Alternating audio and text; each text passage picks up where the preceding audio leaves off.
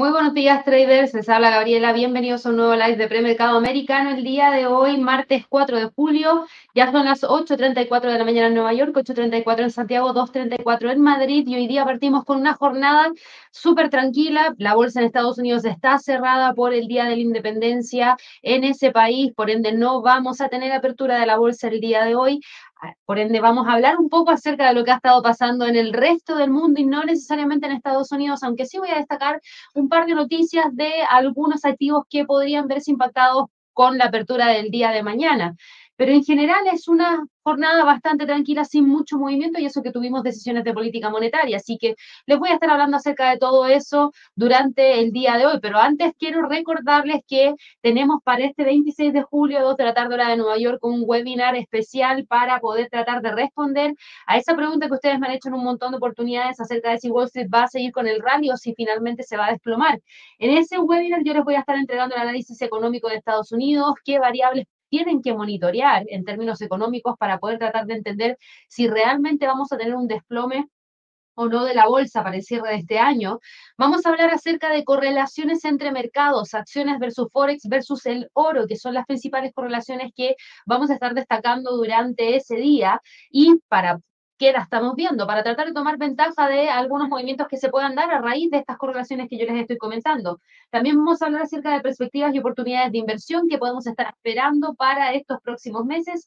Así que los dejo invitadísimos a que puedan participar. Recuerden que al inscribirse, ustedes van a recibir información respecto a lo que vamos a estar viendo ya más adelante y también al inscribirse ustedes tienen la posibilidad de ver la grabación del webinar si es que no pueden estar en ese día y a esa hora. Así que, por favor, si es que quieren recibir el contenido, regístrense, ya sea porque lo van a ver en vivo o porque van a ver la grabación, pero háganlo para que si nosotros después podamos enviarles toda la información. Dicho eso, Aprovecho también de comentarles a todas aquellas personas que nos están viendo por primera vez que se suscriban, denle clic a la campanita de notificaciones y ojalá que nos regalen muchísimos likes. Recuerden que en nuestro canal de YouTube van a poder encontrar un montón de información relacionada a videos tutoriales, estrategias de trading y en nuestra página, en nuestro sitio web van a poder encontrar un montón de información de cursos de trading, una sección específica de educación, van a tener también información relacionada a herramientas de trading como todas las que aparecen acá y noticias de último momento para que así también estén informados de lo que está pasando dentro del mercado. Así que dicho eso, vámonos ahora a lo que nos convoca, que tiene que ver con el seguimiento dentro del mercado. Yo les decía hoy día tenemos una jornada tranquila porque si nosotros vamos y revisamos el horario de la bolsa en Estados Unidos y revisamos específicamente el día de hoy, que estamos a 4 de julio, ustedes se van a dar cuenta que es el día de la independencia, martes 4 de julio tiene un asterisco y qué significa que que es el asterisco que el día anterior se cierra a la una de la tarde y que desde ahí no se van a retomar las operaciones hasta el día 5 de julio. Así que para que lo tengan presente. Igual de todas maneras, ¿esto qué significa? Porque esa es una gran pregunta. Esto significa que la bolsa va a permanecer cerrada para la negociación regular del día de hoy, debido a este festivo. Las bolsas no verán acción en el mercado de bonos ni en el mercado de materias primas en Estados Unidos, incluidos los futuros del oro y el petróleo el Bitcoin sí está con eh, movimientos porque nunca se toma un descanso el mercado de las criptomonedas. Ahora, los futuros vinculados al Dow, los futuros vinculados al Standard Poor's, los futuros vinculados al Nasdaq están activos, sin embargo, con contratos que bajan en torno a, eh, yo diría que en promedio 0,5 eh, y yo creo que eso es lo que van a tener que tener presente el día de hoy. Por eso ven algunos movimientos dentro del mercado. Por eso siempre nosotros les decimos que hay ciertos movimientos dentro de los índices, pero que están acotados en ese sentido. Así que para que ahí lo tengan súper presente. En el caso del Standard Poor's, en este momento está cotizando en 4.456 puntos. Está con una caída leve de 0,01%. El Dow Jones está cotizando con una caída de 0,08%, operando en 34.413. El Nasdaq está con una leve alza de 0,02%, operando en torno a los 15.216.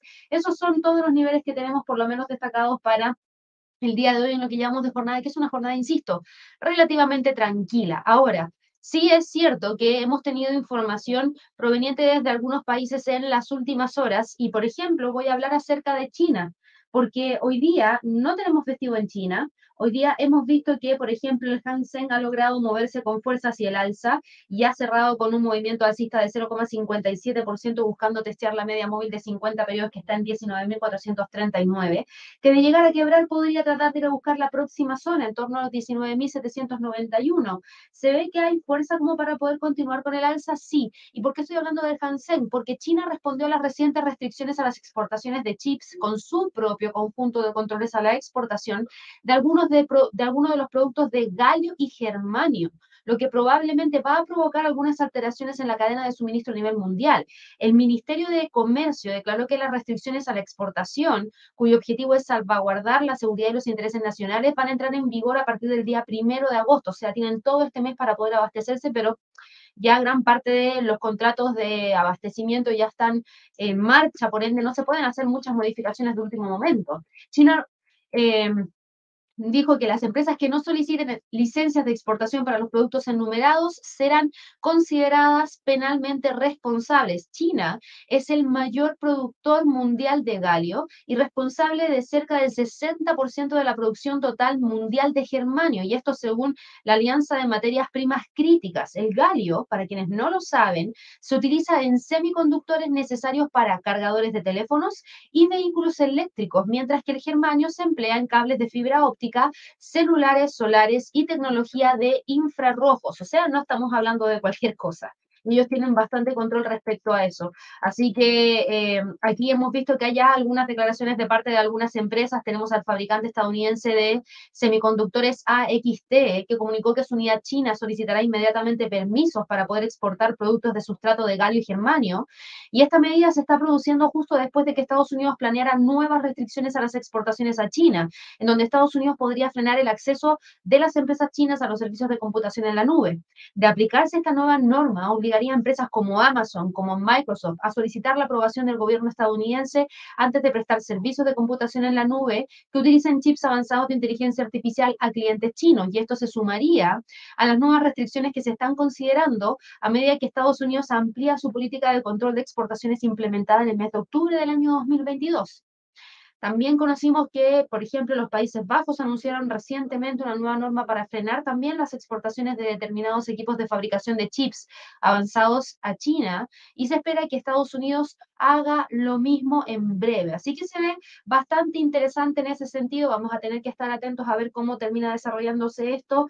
Eh, yo creo que esto lo que viene a hacer es a traer más incertidumbre respecto a lo que podría estar pasando ya para más adelante, porque con las medidas que ha estado adoptando China, con las medidas que está adoptando Estados Unidos, lo único que están haciendo es seguir generando tensión entre ambas economías, las relaciones no están muy buenas y ese elástico que se está estirando en algún punto podría quebrarse. Entonces yo creo que ahí eso podría traer mayor inestabilidad en términos políticos para el mercado en términos generales. Hoy día vemos que el mercado no reacciona rápidamente a esta información porque está la bolsa en Estados Unidos cerrada.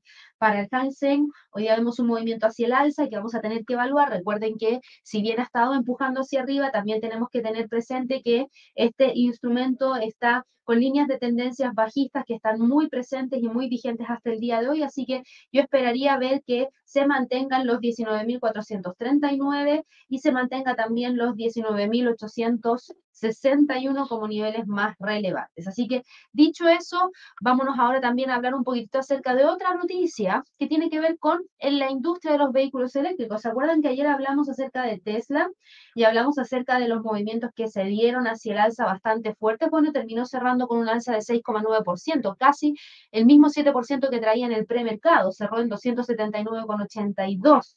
Se quedó muy cerquita de esos 2,80, muy cerquita de la línea de tendencia bajista. Y esto vino a raíz de que se alcanzó un récord de entregas de vehículos fabricados en China en el segundo trimestre.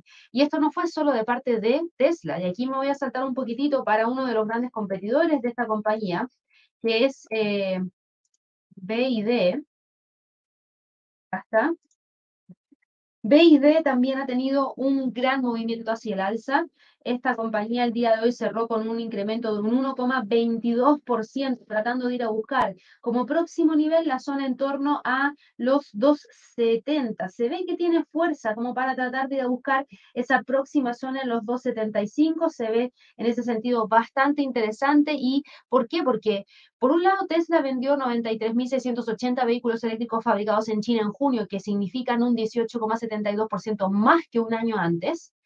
Eh, la compañía en ese momento había entregado 78.906 vehículos modelo 3 y modelo Y, eh, y esto fue después de que la ciudad pusiera fin a este bloqueo de dos meses por COVID-19 y vendió en total 247.217 automóviles fabricados en China entre abril y junio, que es la mayor cantidad desde que comenzó a entregar vehículos desde Shanghai a principios del año 2020 y eso fue súper bueno. Tesla informó de estas entregas récord de 466.140 a nivel mundial para el segundo trimestre. Súper, súper bien. Por eso la acción saltó de la manera en que lo hizo, pero su rival chino, BYD, no se queda atrás. Con la serie Dynasty y Ocean de vehículos eléctricos e híbridos de gasolina eléctricos, vio cómo las ventas de junio aumentaron en un no 10%, no 20%, en un 88,16% en términos interanuales. Llegó a 251.685 vehículos. También fue la primera vez que las ventas mensuales de BID superaron los 250.000 unidades y supusieron que entre el mes de abril y junio, BID entregó 700.244 vehículos.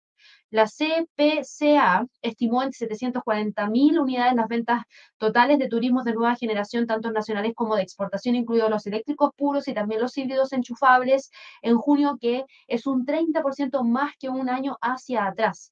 Así que se ve que esta industria está creciendo muy rápidamente en China el sector de los vehículos eléctricos está recibiendo apoyo adicional del gobierno chino que quiere impulsar las ventas para tratar de apuntalar una recuperación económica que ha estado ahí titubeando. En junio, eh, Pekín había anunciado exenciones fiscales a la compra de vehículos de nueva energía por un valor de 520 mil millones de yuanes, que son alrededor de 71.670 millones de dólares, hasta fines del año 2017, para apoyar en esa transición y que se dé este movimiento. Ahora, eh, esta, este, este, la limitación de la exención fiscal podría contribuir a impulsar el crecimiento de las ventas de los modelos más baratos producidos principalmente por empresas nacionales en lugar de vehículos de gama alta de fabricantes extranjeros. Así que ahí hay que tener ojito con lo que podría pasar con Tesla, pero se ve que BID también va con todo. Y si ustedes quieren evaluar a esta compañía, aquí yo tengo la acción y vemos eh, lo que ha significado el incremento que ha estado teniendo en el último tiempo. Es una pendiente muy marcada hacia el alza. Nosotros comentábamos que en China BID es el principal actor y después de eso viene Tesla, eh, ya está a punto de buscar la ruptura de un nivel súper importante de resistencia. Aquí recuerden, estoy hablando de BID. Estamos hablando de un nivel de resistencia que está en torno a los 268, 270 dólares por acción. ¿Por qué? Porque ahí tenemos una R1 mensual, un 61.8% del Fibonacci. Si logra continuar entregándonos estos números si logra continuar entregándonos cifras tan positivas como las que hemos visto hasta ahora, claro que podría generar la ruptura para tratar de ir a buscar la próxima zona en torno a los 287,70. Así que se ve bastante bien a ver si es que logra continuar con ese empuje alcista. Eso sería, diría yo, lo más destacado que tenemos para el día de hoy en cuanto a noticias provenientes desde el mercado, porque, insisto, hoy día el mercado está con poco movimiento y está con poco movimiento porque tenemos a la bolsa de Estados Unidos cerrada. Así que en general los mercados han estado operando de manera bastante tranquila. Las bolsas a nivel mundial se están manteniendo súper, súper, súper estables.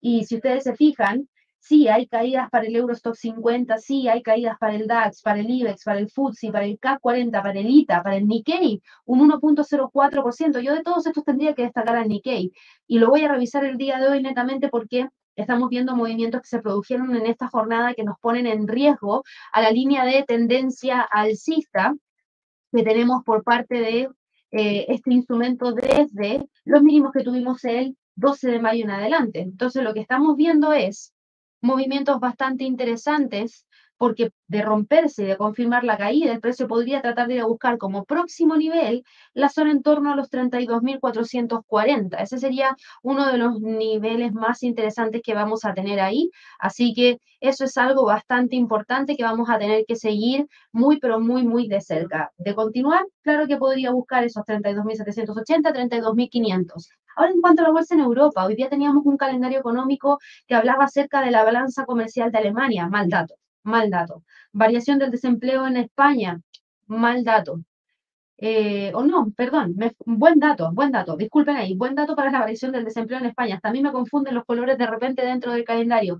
Estamos hablando de desempleo, que el desempleo caiga en una magnitud mayor a lo que vimos en el mes anterior es bueno porque quiere decir que hay una mayor cantidad de gente empleada y una menor cantidad de gente desempleada. Así que esto no lo tomen en consideración, por favor, el color no tiene nada que ver. Claro, se esperaba que cayera mucho más, sí, se los doy pero igual es un buen dato, mostró una caída mayor que la caída del mes anterior y eso quiere decir que el desempleo cada vez va en disminución y eso se agradece para ese país en particular.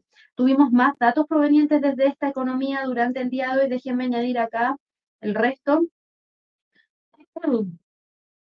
No, netamente eso. Vimos, bueno, la balanza comercial que yo se las mencionaba, en donde vimos que las importaciones para Alemania quedaron en un 1,7%, pero las exportaciones quedaron en territorio negativo, así que eso no es positivo. Y finalmente fue lo que terminó entregándole un poquito más de incertidumbre al mercado, pero aquí hay incertidumbre porque los datos del día de ayer de PMI de manufactura no fueron buenos. Y por otro lado, hemos visto que eh, hemos tenido estos datos provenientes desde Alemania, que se suponía era una de las principales economías de la zona euro y que ha estado muy dañada con las últimas cifras que se han estado entregando. Entonces, en ese sentido, estamos hoy día viendo una incertidumbre mayor porque todavía se espera que se siga generando una mayor eh, restricción en cuanto al acceso al crédito. Por ende, la política monetaria debería ser continuar en realidad siendo restrictiva y eso a algunos les genera un poquito de incertidumbre, porque con estos malos datos que se están presentando, algunos se cuestionan que realmente se tenga que continuar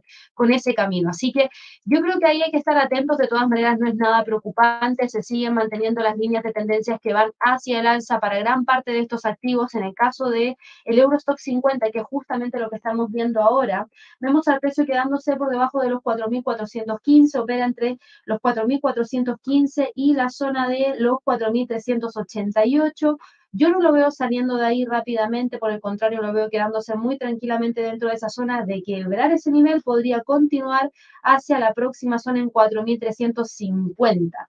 En el caso del DAX cae 0,37%, también detiene los movimientos hacia el alza. Fíjense cómo choca con la línea de tendencia alcista, no logra reingresar a ella, retrocede rápidamente, se queda por debajo del pivote y de continuar con la caída podría tratar de ir a buscar el próximo nivel y uno de los próximos niveles que tenemos acá en la mira para el eh, DAX sería la zona en torno a los 16.000. Ahí tenemos un nivel psicológico relevante, a ver si es que el precio logra respetarlo para la jornada de trading del día de hoy, que a mí me parece que sí, de continuar con la caída podría llevarnos hacia los 15.888. Para el IBEX de España, hoy día también retrocede y se acopla los movimientos bajistas que hemos tenido dentro del mercado en general, pero insisto, no es algo tan espectacular, sino que son movimientos que nosotros podríamos esperar a partir de tomas de ganancias. Fíjense, una, dos, tres, cuatro, cinco, seis jornadas de trading consecutivas hacia el alza para el IBEX, era muy probable que viniese algún tipo de respiro para poder ver alguna corrección. Así que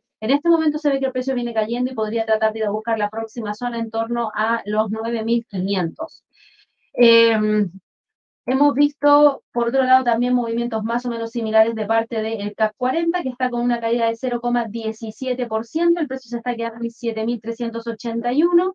Opera entre los 7.472 y 7.347. No lo veo saliendo de ahí. Yo creo que para esta jornada va a terminar quedándose dentro de esa zona. El FTSE del Reino Unido, por otro lado, cae 0,03% y en cuanto a calendario económico, hoy día no teníamos ningún fundamental proveniente desde esta economía, así que el precio terminó quedándose muy cerquita de esos 7.500 puntos. Ahora, para el que sí tuvimos eh, una gran cantidad de movimiento fue para el índice australiano, creo que es AUS 200, acá está, sí, para este índice sí que tuvimos movimiento el día de hoy, para el principal índice de Australia, en donde hace rato que no lo vemos, pero lo vamos a revisar el día de hoy porque como ayer tuvimos una decisión de política monetaria, eso nos deja con bastante información. Si nos vamos a un gráfico mensual, ¿qué es lo que tenemos para este gráfico mensual? Fíjense en lo siguiente hay hace mucho tiempo una oscilación que ha estado trayendo este índice que es dentro de dos niveles de precio clave. Prácticamente sigue oscilando entre los 7.600 y los 6.385 desde el año 2021. No ha logrado definir una tendencia mayor. Se ha quedado entrampado dentro de estos dos niveles durante todo ese periodo. Si yo voy al gráfico diario, en el gráfico diario ustedes se van a dar cuenta que aquí además de estar metido dentro de esta zona más amplia, también tenemos niveles que están mucho más cercanos que podríamos monitorear, como por ejemplo este nivel de resistencia y este nivel de soporte, en donde estamos hablando de los 7.400 y los 7.040. No veo al precio saliendo de ahí. Fíjense en las medias móviles. Las tres medias móviles han estado ahí dando la pelea en torno al precio actual. Tenemos al pivote en términos mensuales que también ha estado quedándose metido dentro de esa zona. Y ahora sí, vemos un incremento, vemos al precio moviéndose hacia arriba. ¿Y esto tiene que ver con el Banco de Australia? Claro que sí, porque para sorpresa de muchos, y me incluyo, mantuvo la tasa en 4,10%. Las expectativas estaban divididas antes de la decisión. Habían 16 de los 31 que estaban encuestados, por ejemplo, por Reuters, que preveían una subida de 25 puntos base y 15 esperaban que el Banco Central mantuviera. Y finalmente lo que tuvimos fue una mantención. Según el Banco Central, la inflación en la economía alcanzó su máximo. Es posible que sea necesario un mayor endurecimiento de la política monetaria, pero para poder tratar de garantizar que la inflación vuelva al objetivo en un plazo razonable, pero eso va a depender según las propias declaraciones del Banco de Reserva de Australia que tiene que evolucionar la economía y tiene que evolucionar la inflación. Por ende, dependiendo de cómo esto va evolucionando, es cómo vamos a terminar teniendo el movimiento y el impacto dentro del mercado. El indicador mensual de inflación de la Oficina de Estadística de Australia mostró cierto enfriamiento en la subida de los precios con un 5,6% en el mes de mayo, eh, liderado principalmente por los precios de la vivienda, los precios de los alimentos y las bebidas no alcohólicas. El indicador mensual de inflación de Australia alcanzó un máximo de un 8,4% en diciembre. Y claro, estuvimos viendo algunas de las cifras el día de ayer, pero con la última cifra que se nos entregó en mayo, se vio un decaimiento hacia ese 5,6%. Esta decisión se produjo después de que el Banco Central subiera el mes pasado su tasa de interés en 25 puntos base, una decisión que calificó de finamente equilibrada. Eh, Lowe dijo el día de hoy que la decisión de mantener las tasas de interés estables este mes este mes proporciona el Consejo más tiempo para poder evaluar el estado de la economía, las perspectivas económicas y los riesgos asociados, y añadió que el Banco Central va a seguir vigilando de cerca la evolución de la economía mundial, las tendencias del gasto de los hogares y las previsiones de inflación. Así que esta decisión básicamente fue para evaluar los efectos de los múltiples alzas de tasas de interés realizadas hasta ahora. O sea, un copy-paste de lo que hizo el FOMC en su última reunión de política monetaria. Esas son las mismas palabras que utilizó el FOMC para poder entregarnos la razón por la cual habían generado esa mantención de la tasa. Eh, yo creo que ahí hay que ver cómo se va desarrollando todo esto ya para más adelante, pero claramente le trajo un respiro al mercado accionario en Australia y el índice de Australia logró empujar hacia arriba con esta alza de 0,21%. ¿Podría continuar? Si rompe los 7.280, que es un nivel que ha venido respetando durante todo este periodo, claro que podría hacerlo, y desde ahí podría tratar de buscar esa próxima zona en torno a los 7.400, así que se ve bastante bien. En cuanto al resto del mercado, ya vimos todo el mercado accionario. ¿Qué pasa con las criptos? Fíjense, Ethereum ha sido capaz de mantener el impulso hacia el alza, mantiene esta línea de tendencia alcista que trae desde el 15 de junio y ha logrado empujar hacia arriba en búsqueda de esos 2.000. Todavía no lo alcanza. Podría ser uno de los objetivos para esta semana, así que ahí lo vamos a tener que seguir muy de cerca, pero no pasa lo mismo para el Bitcoin, porque hoy día vemos al Bitcoin operando en torno a los 31.073 Fíjense que ha logrado mantener esta línea de tendencia que va hacia el alza pero el precio se queda ahí. Por ende, el próximo nivel más importante estaría en torno a la zona de los 32.000, a ver si es que logra llegar hacia ese nivel. Se ve que está empujando con todo para tratar de llegar a esa zona. Em, pero yo diría que todavía no podemos cantar victoria cuando nosotros hablamos acerca de los 32.000, por favor hay que empezar a mirar hacia atrás y fijarnos en qué estaba el precio. Claramente el Bitcoin ya volvió a reingresar esta zona, pero para confirmar que realmente tiene la fuerza como para poder ir a buscar, por ejemplo, los 40.000, tiene que romper los 30.000, así que todavía nos queda un poquito de espacio por recorrer. Se ve que está intentando buscarlo y hay que ver si es que durante esta semana realmente se logra alcanzar. En cuanto a las divisas, el dólar index y cómo están las probabilidades de ver un cambio en la próxima decisión de política monetaria. En este momento lo que estamos viendo es que la decisión de política monetaria nos está dejando con una probabilidad de ver un alza de 25 puntos base de un 86,2%, mientras que tenemos una probabilidad de un 13,8% de ver una mantención de la tasa en el rango de 500 a 525. Y si miramos las probabilidades para más adelante, se sigue manteniendo la probabilidad estable de ver mantenciones hasta por lo menos la reunión de marzo, ya recién en mayo, podríamos ver algún tipo de reducción de la tasa. Entonces, claro, no han cambiado mucho las cosas para el dólar. De hecho, hoy día el dólar index está con un leve movimiento hacia la baja, opera entre los 102,83 y los 103,11 como niveles más importantes y vamos a ver si es que logra salir de ahí. En cuanto al euro dólar, el euro dólar que tuvo el día de ayer movimientos de caída, después alzas, terminó quedándose muy cerquita del precio de cierre en torno a los 1.090. En este momento está en 1.089. Se ve que está dando la pelea. Yo creo que no va a salir de esta zona fácilmente. Yo considero que dentro de los niveles técnicos más relevantes tenemos los 1.10 y los 1.085 que a simple vista se ve que está logrando respetar. La libra dólar está con un movimiento importante hacia el alza, sube 0,37%. Está tratando de ir a buscar ese próximo nivel en torno a los 1.2767, a ver si es que lo logra alcanzar. Desde ahí podría tratar de ir a buscar los 1.2850. Hoy día tenemos fundamentales como para poder empujar a un rompimiento de los 1.2767. No, no para la libra esterlina, no para Estados Unidos, por ende debería tratar de mantener esa zona. Yo creo que va a cerrar muy cerquita de los 1.2730, 1.2750. El dólar frente al yen ha respirado, y ojo con esto, porque lo hemos venido diciendo hace un montón de días atrás, y también lo menciono para quienes están siguiendo al par euro-yen y al par libra-yen. Por favor, presten atención.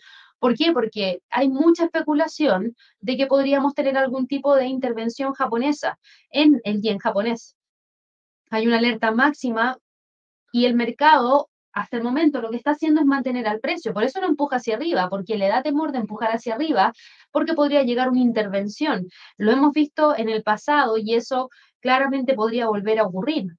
El principal diplomático financiero de Japón, Masato Kanda, declaró que las autoridades mantenían un estrecho contacto con la secretaria del Tesoro de Estados Unidos, Janet Yellen, y con otras autoridades extranjeras casi todos los días sobre las divisas y los mercados financieros en general.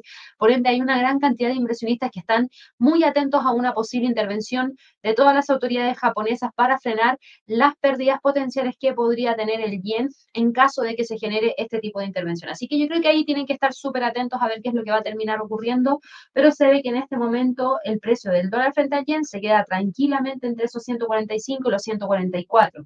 El dólar norteamericano frente al canadiense hoy día cae con fuerza 0,32% y podría tratar de ir a buscar la próxima zona en torno a los 1.3155. El australiano frente al dólar norteamericano, con lo que pasó el día de hoy, fíjense cómo está golpeando la línea de tendencia bajista. Estén atentos a eso, porque era uno de los niveles más importantes que, que hay que monitorear. Lo mencionamos el día de ayer en lluvia de trades junto a Javier.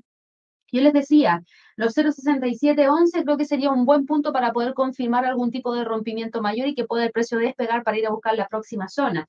En este momento yo veo que se está quedando muy tranquilamente ahí dentro de estos dos niveles a la espera de, así que yo creo que vamos a tener que estar atentos a ver si es que logra o no generar algún tipo de movimiento mayor. Pero en este momento vemos los 0,6711 como uno de los niveles más relevantes. El dólar neozelandés frente al dólar está en este momento operando en torno a los 0,6194. También toma fuerte ventaja frente al dólar norteamericano, empuja en búsqueda de los 0,62, a ver si es que logra llegar hacia esa zona. En este momento está tratando de ir a buscar ese próximo nivel que estaría acá en torno a los 0,62,40. Así que mucho ojo, porque también de lograr acoplarse a los movimientos alcistas que en este momento está presentando el australiano frente al dólar, algo muy similar también podría estar realizando el dólar neozelandés frente al dólar. Así que, ojo, porque podría tratar de ir a buscar ese próximo nivel.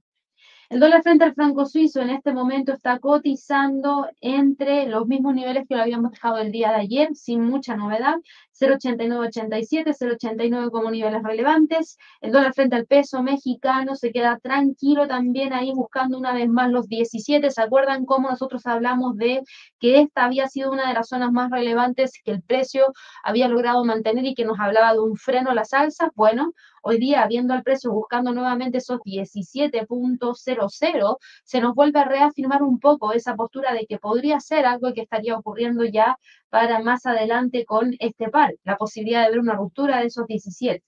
El dólar frente al peso chileno continúa con la caída, hoy día retrocede 0,48% con mucha fuerza después de romper los 800 y está en búsqueda de los 796 y en extensión podría tratar de ir a buscar la próxima zona en torno a los 790. El dólar frente al peso colombiano se mantiene operando entre los 4.200 y los 4.100 sin mucha novedad. Y el dólar frente al sol está cotizando con una caída de 0,09% en búsqueda de los 3.60. En cuanto a las materias primas, tenemos acá al petróleo con una alza de un 1,23%. Ayer lo hablamos también con eh, Javier en el live de lluvia de trades. Los precios del petróleo han estado muy expuestos a bastante información. Los mercados están sopesando los recortes de la oferta para agosto por parte de los principales exportadores que son Arabia Saudí y Rusia, y también al mismo tiempo ante las débiles perspectivas económicas a nivel mundial.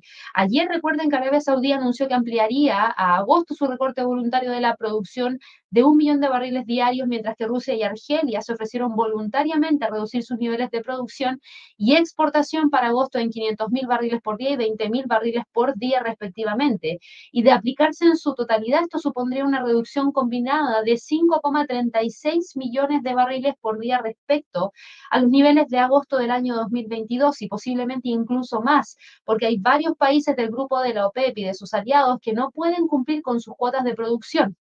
Así que eso es lo que ha estado generando mucho movimiento dentro del mercado en general.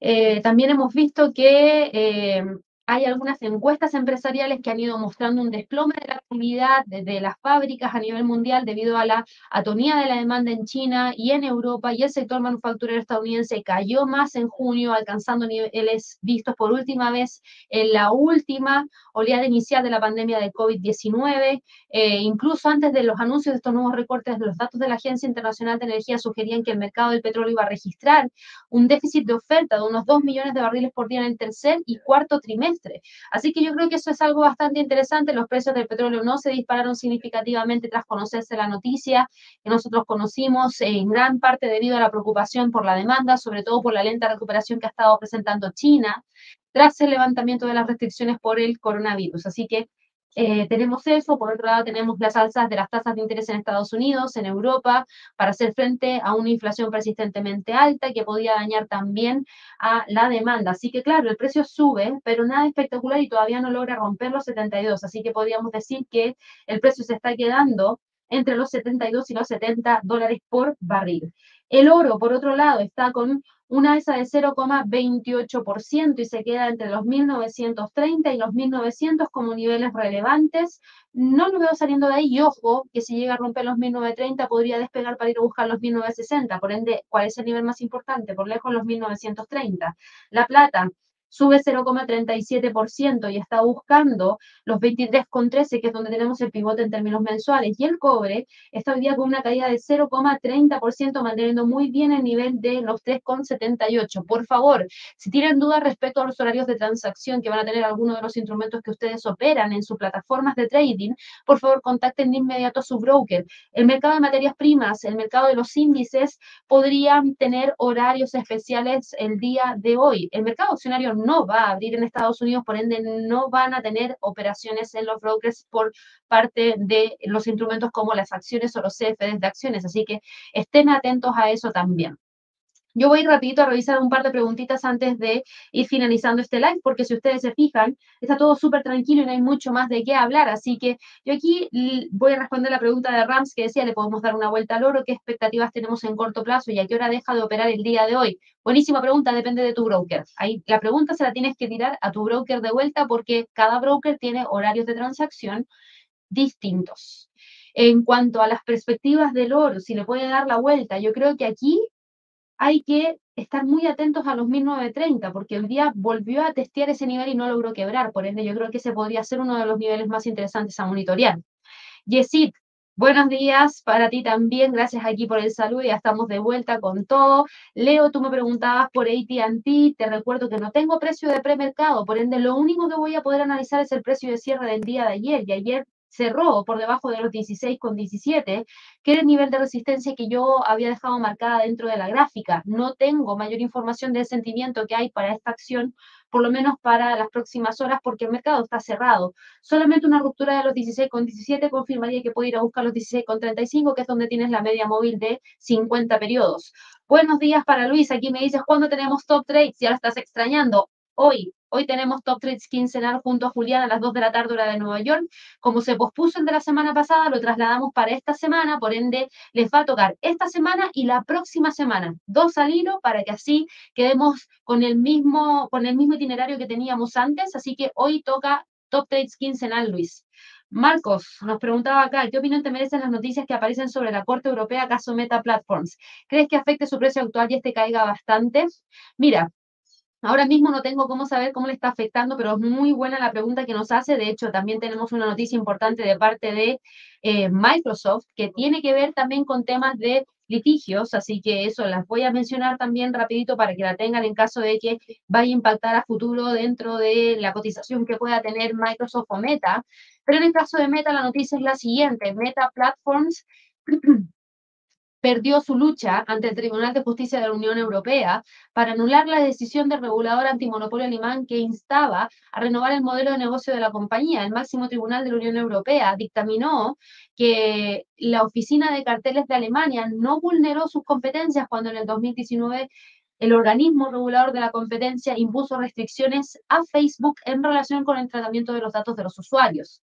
Eh, yo creo que esto es algo importante. Eh, yo creo que es una sentencia bastante fuerte. Según el caso, eh, según el informe, perdón, el caso considera una prueba de hasta dónde pueden llegar las autoridades anti-monopolio de la Unión Europea para asegurarse de que las empresas estadounidenses no hagan un mal uso de los datos recogidos de los usuarios para mantener su posición dentro del mercado. Así que yo creo que esto es algo bastante importante. Recuerden que la, eh, el, el GDPR de la Unión Europea entró en vigor en el año 2018, proporcionó a los organismos control de datos y poder imponer multas en caso de que se haga un mal uso de los datos y también los convirtió en el principal supervisor de los mismos. Así que en ese sentido yo creo que aquí eh, es algo bastante importante. Meta señaló que estaba evaluando la sentencia del tribunal y tendrá más que decir a su debido tiempo. En este momento, como no hay mercado, no ha reaccionado el mercado, no sé si necesariamente el día de mañana existe una gran cantidad de gente mirando esta noticia como para poder generar mayor presión. Yo creo que es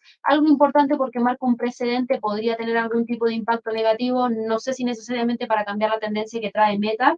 Meta trae una tendencia súper fuerte hacia el alza, pero ahí vamos a tener que estar atentos porque sí que podría buscar el quiebre de los 2.75. Yo les hablaba también acerca de Microsoft, porque Microsoft se enfrenta a una investigación antimonopolio también de la Unión Europea. Aquí la Unión Europea está yendo con todo frente a las prácticas antimonopólicas y según eh, la Unión Europea es por las prácticas de su plataforma de mensajería Teams. Microsoft habría ofrecido reducir el precio de su software Office sin Teams y la Comisión Europea quería un recorte de precios mayor que el ofrecido por Microsoft, citando a personas familiarizadas en el asunto. Y Microsoft eh, fue objeto de críticas después de que Slack, propiedad de Salesforce, dijera que esta compañía había integrado injustamente Teams en su paquete de software de Office. Además, Slack dijo que la Unión Europea debería obligar a Microsoft a separar Teams de Office y venderlo a un precio comercial justo.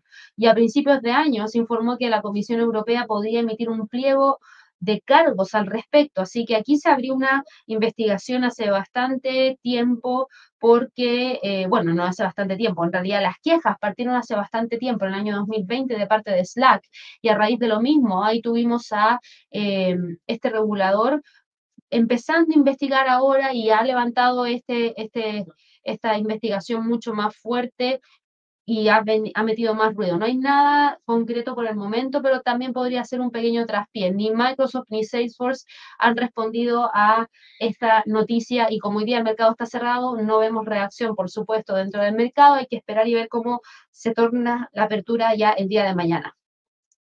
A Plac, nos decía, hola Gaby, ¿puedes analizar S o X? Sí, claro que sí, pero recuerda que no tengo precio de premercado, por ende te voy a entregar la información hasta el cierre de ayer. 9,62 es el precio de cierre del día de ayer. Eh, me dices acá, ¿tú crees que pueda tener un cambio de tendencia a corto plazo al alza, pensando que las limitaciones de exportaciones de USA y ahora lo de China con los suministros es clave? Claro, porque aquí tú estás hablando de eh, posicionamiento de venta en semiconductores. A ver, depende, porque Todavía no hay nada de parte de eh, Estados Unidos, sí que hay de parte de China, yo creo que eso es un revés bastante importante, yo creo que va a traer cadenas, perdón, interrupción en las cadenas de suministro, por ende debería tender a generar un impacto negativo esa noticia de China en todas las empresas de semiconductores, por ende te podría decir que sí, pero el, el, movimiento potencial hacia el alza estaría limitado en torno a los dos en una primera instancia, que es donde vemos que ha logrado mantener ese nivel de resistencia desde junio del año 2023, también coincide con una R1 en términos mensuales, de continuar con el alza, podría ir a buscar esos 14 como próximo nivel más importante. Así que yo creo que podrías tener algún tipo de movimiento, sobre todo si es que después de esto llega a Estados Unidos y responde a China después de, la, de eh, responde a China generando una ampliación de las restricciones a las exportaciones. Eso podría dañar a los semiconductores. Muy buena pregunta ahí a Papla. Buenos días para Juan Pablo, Ana, Ana Romero, también a Boris, que me preguntaba aquí por EA.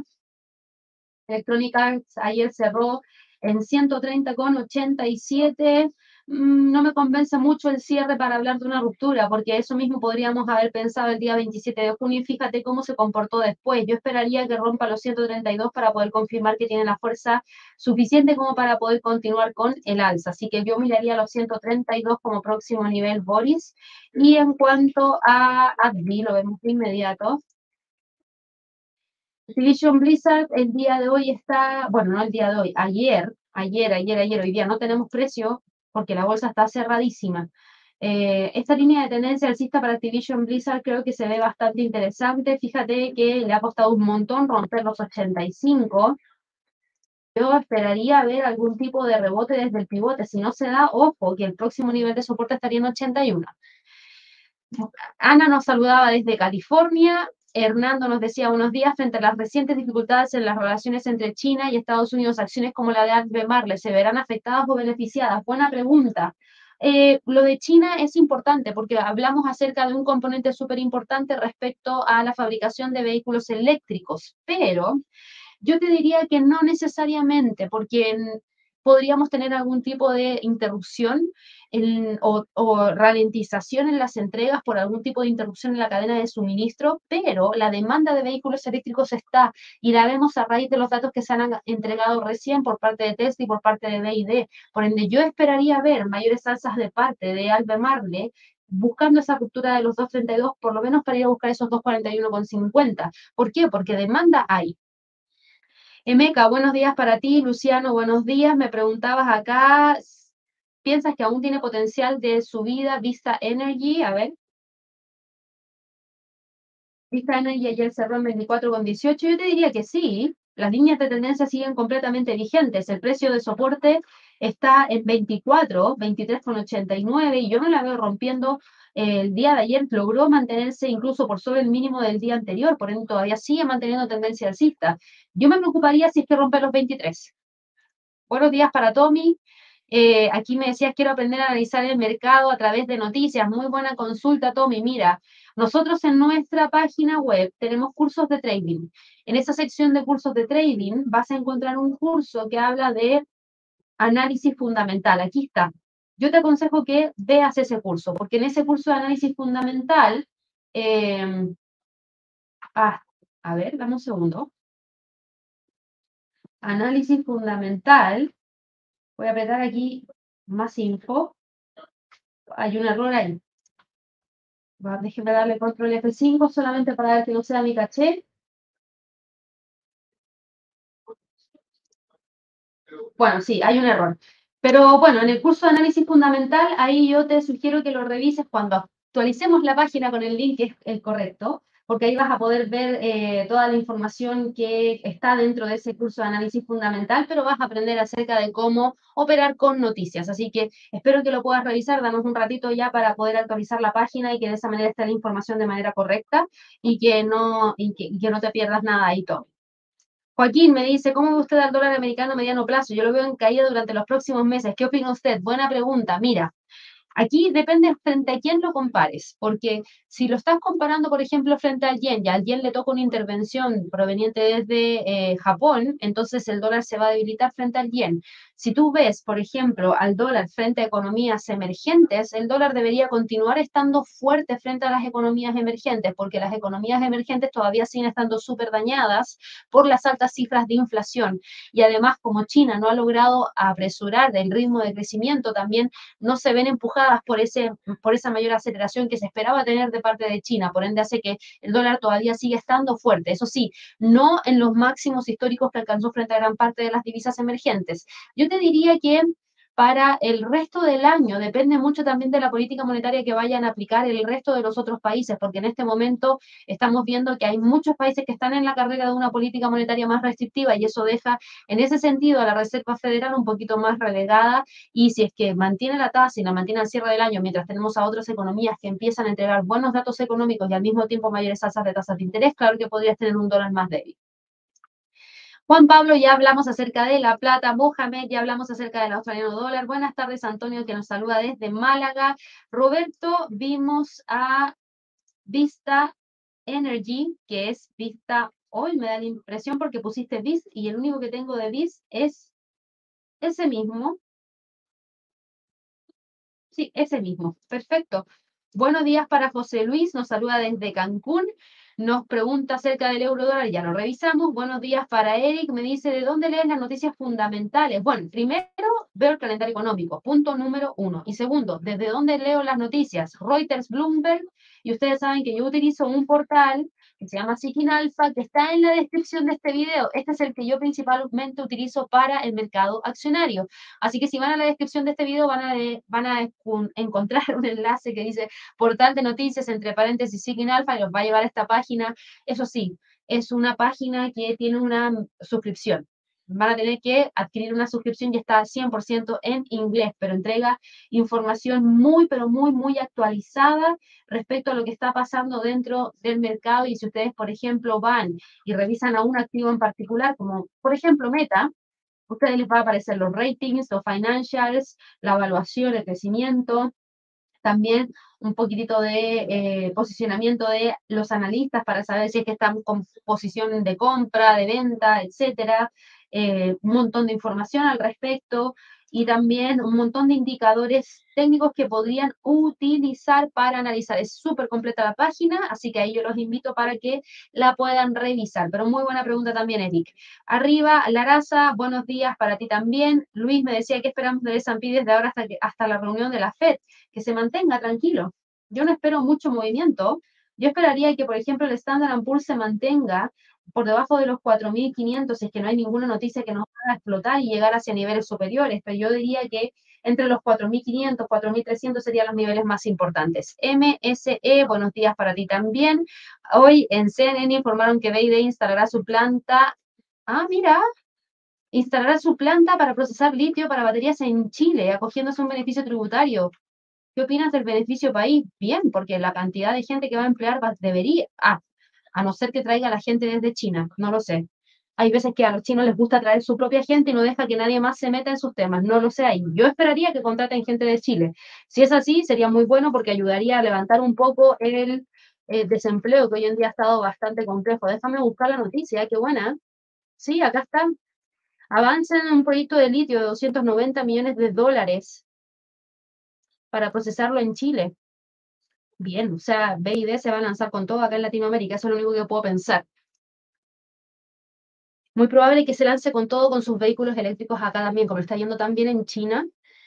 Claro, en la concesión le va a ofrecer, le va a permitir a BID acceder a precios preferenciales para 11.244 toneladas métricas al año de carbonato de litio para baterías hasta el año 2030 de la chilena SQM, que es el segundo productor mundial de litio. Claro, la va a tomar desde SQM, desde ahí la va a sacar. Eh, interesante, súper, súper interesante. Comenzaría a fabricar el fosfato de hierro y litio para catados a fines del año 2025. Es una inversión de 290 millones de dólares súper bien. Mira, me la había saltado ahí. A veces me miro, miro tanto hacia afuera que me toca no mirarlo de adentro, pero ya, ya voy a estar un poquito más al día con lo que pasa a nivel local. Gracias ahí por el, el comentario MSE. Elker, me dice acá, saludos desde Bogotá, ¿podrías emitir la sesión de alerta Forex también los lunes para iniciar la semana con una inyección de tu positiva energía? Ojalá se pueda. Mira, yo feliz, pero, pero, pero, pero, también tengo otras cosas que hacer y lamentablemente no me alcanza el tiempo para poder hacerlo todo. De hecho, recién estoy volviendo a incorporar los webinars porque entre tanto live no me queda mucho tiempo disponible. Es que ese es el tema que hacemos tantos lives a través del canal de YouTube que a veces nos queda muy poco tiempo para poder hacer otras cosas, como por ejemplo generar más contenido dentro de eh, la sección de cursos, que todavía hay mucho más que nos toca por enseñar y por eso a veces ustedes nos piden cursos, pero no es tan rápido. Ese es el tema, no es tan rápido. Así que eh, lamento ahí decepcionarte, el que, pero no creo que vaya a ser posible poner alerta Forex los días lunes como sesión extra. Em, aquí me preguntabas por el franco suizo frente al yen franco hizo frente al yen. Y el franco hizo frente al yen está en 161,17, está operando entre los 162 y los 160 viene con tendencia alcista. Ojo también aquí, por favor, le ha costado un montón romper los 162 por toda esa especulación que hay y que gira en torno a la posibilidad de tener algún tipo de movimiento por parte del Banco de Japón que podría significar una, inversión, una intervención perdón, en el yen y con eso generar un cambio bastante brusco en las tendencias que veníamos viendo en todos los pares de divisas que contemplan al yen, así que por eso le ha costado romper los 162, por favor, tenlo presente. Buenos días acá para Alejo, eh, ya lo revisamos también, todos los pares de Forex, los más importantes. Ya él me preguntaba qué páginas recomiendo para noticias, Reuters, Bloomberg, CNBC y por supuesto, por supuesto que Sikin Alpha es la que más utilizo yo en general. Así que por eso siempre la recomiendo porque es una de las mejores a mi parecer.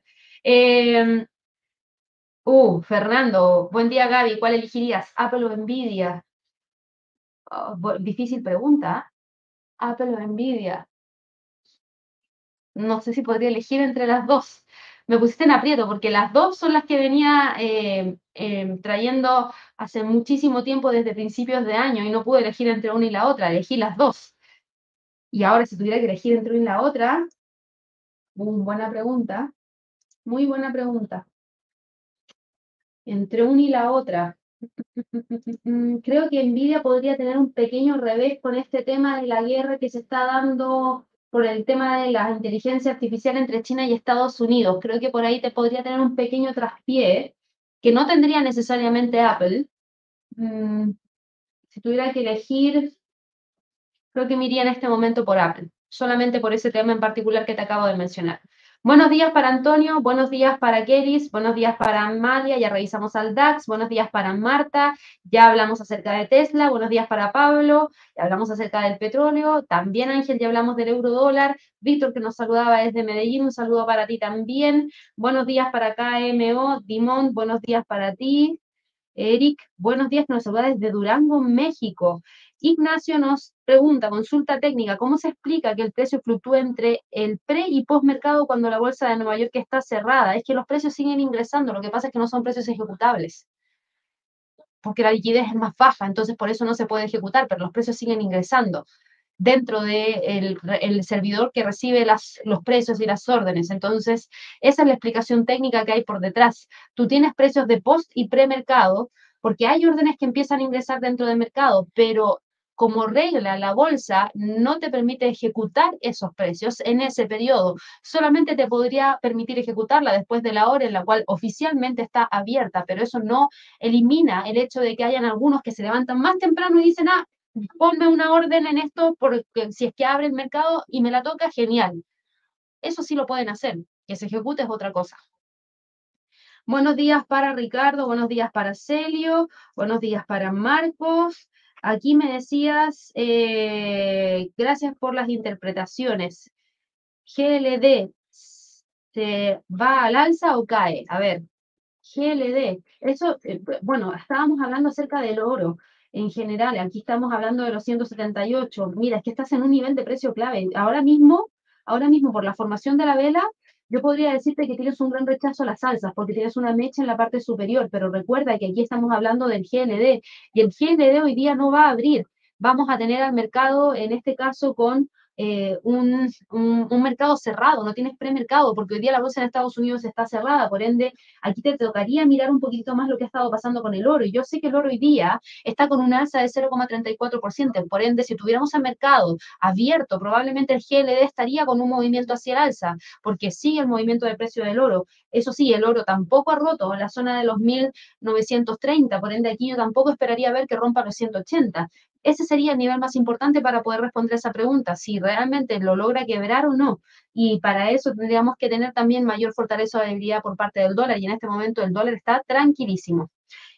Y ahí aproveché de responder también la pregunta para Ricardo. Yo espero que el oro el día de hoy trate de mantener la zona de los 1930 porque no tenemos muchos fundamentales. Y por último, Sergio me dice, quisiera saber si tienes un curso de inversiones para principiantes. Sí, aquí en la sección de trading de inversiones desde cero para alguien que no sabe absolutamente nada, si tú pinchas ahí, te va a llevar a la página donde vas a poder tener información respecto al curso de trading desde cero. Son 325 em, minutos de video en donde se te va a explicar primero qué es lo que es el mercado financiero, cuáles son los brokers, cuáles son las regulaciones, luego qué es lo que es el análisis del mercado, cómo evitar los desastres en el trading y plataformas de trading. Se te va a enseñar el uso de una plataforma de trading para que así aprendas. Yo te sugiero que lo tomes si es que no sabes absolutamente nada. Luego, si ya tienes un poquito de conocimiento y quieres un curso más completo, yo te diría que por favor tomes el curso de fundamentos sólidos del trading. Es el curso más completo que tenemos en la academia, tiene un hilo conductor, es decir, te va a llevar de una manera en la cual nosotros creemos que deberías aprender este mercado. Por ende, vas a aprender acerca de análisis técnico, vas a aprender acerca de análisis fundamental, de acción del precio, estrategias y plan de trading y gestión de riesgo y especialización en mercados financieros. Así que ahí te dejo invitado a que puedas revisar toda esa información serio. Y la última pregunta de hoy día es para Jade, que me preguntaba por Coin. Recuerda que el mercado hoy día está cerrado, no va a abrir, por ende no hay precio de premercado. Ayer cerró Coinbase en 79,93. Muy bien, pero fíjate que en este momento estaríamos viendo al precio buscando esa zona de los 87,61 si es que el mercado abriera, pero fíjate, ya son las 9.30 y no abrió la bolsa en Estados Unidos porque es festivo en Estados Unidos por el 4 de julio, el Día de la Independencia. Así que aquí nos toca esperar a ver mañana si esto logra continuar. Si sigue la salsa dentro de las criptos, yo esperaría ver que Coinbase buscar esos 87,61. Así que bueno, con eso ya vamos cerrando la transmisión del día de hoy. Espero que todos tengan una excelente jornada de trading. No se olviden de suscribirse al canal. Recuerden darle clic a la campanita de notificaciones y ojalá que nos regalen muchísimos likes. Que estén muy bien. Nos vemos el día de hoy en Alerta Wall Street y después en Top Trades quincenal. Que estén muy bien. Hasta luego.